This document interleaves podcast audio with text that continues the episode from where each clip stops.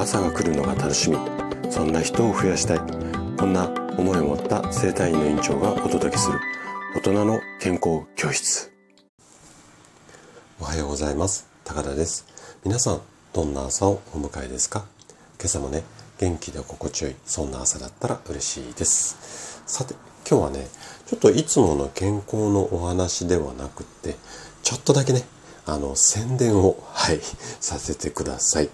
えー、先日までねタンパク質についてシリーズで約30回ほど、まあ、いろんなお話をお伝えしていったのですがこのシリーズでね深掘りする、うん、まあ配信のスタイルこれかなりあのご好評っていうか自分で言うのもなんなんですけども皆さんからねいいねってあのコメントとかあのレターとかすごくいただいてるので、えっと、この前のタンパク質に続いて明日からねちょっと新たなシリーズをスタートさせます。でどんなシリーズかっていうとテーマはね自律神経と睡眠についてです。で私はね今生体院の院長としてまあ本職っていうのかな活動をしていてこれまで、えっ、ー、と臨床経験でいうと約13年ほどで延べですけど延べっていうかあの頭数っていうか、ちょっとそういう言い方も表現乱暴なんですけども、これまでにね、多分3万数千人ぐらいの方の、まあ、患者さんをね、治療してきました。で、いろんなこう不調、まあ、腰痛、肩こりだけに限らず、こう頭痛だとか、膝の痛みとか、もういろんなね、あの不調に対応してきたんですけれども、多くの方の不調の原因には、ある共通点がある。こんなことに今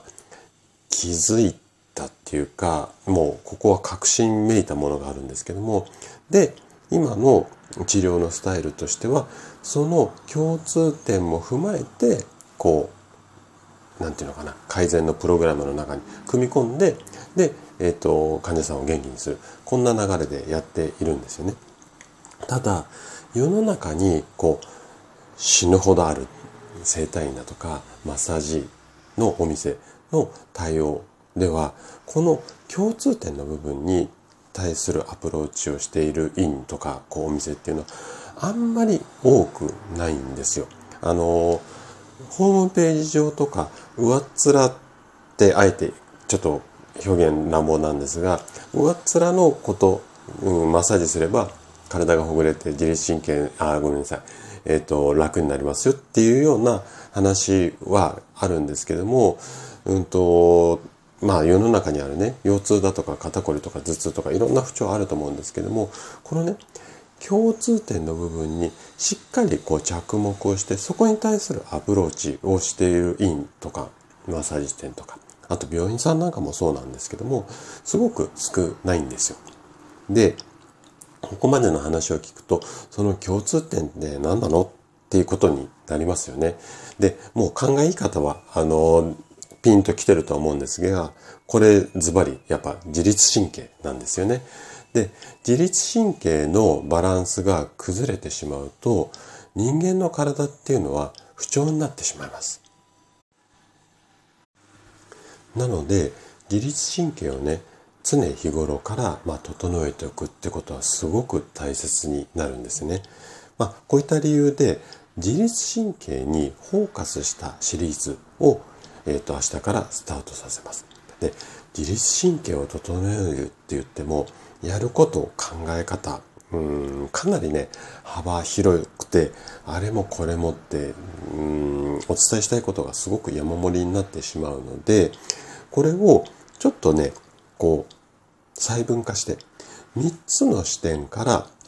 シリーズでこうお話を展開していこうかなっていうふうに考えてます。で、まず第1弾として、この、あの、今お話ししてる、その自律神経と睡眠っていうところですね。で、あと2つ、どっちが先になるかちょっと、あの、まだ決めていないんですけども、一応2番目として、自律神経と運動とか、あと体操ね。こんな体操とかストレッチが自律神経整えるためにいいですよ。まあ、こんなお話をシリーズで展開する。で、最後は自律神経と食事、もしくは栄養ですね。この3つのシリーズを、まあ、それぞれおそらく30回また予定をしているので、まあ、それをこう、まあ、シリーズでお伝えして、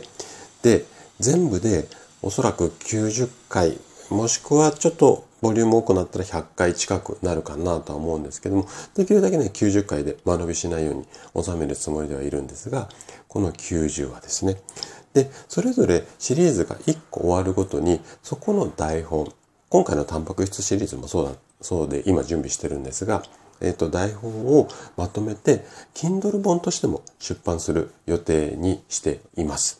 なので、えっと、明日の第1弾、その自律神経と睡眠のお話からスタートしていきますので、ぜひね、楽しみに聞いていただけると嬉しいです。はい。ということで、今日も最後までお聴きいただきありがとうございました。番組の感想などね、お気軽にコメントいただけると嬉しいです。それでは明日の朝7時にまたお会いしましょう。今日も素敵な一日をお過ごしください。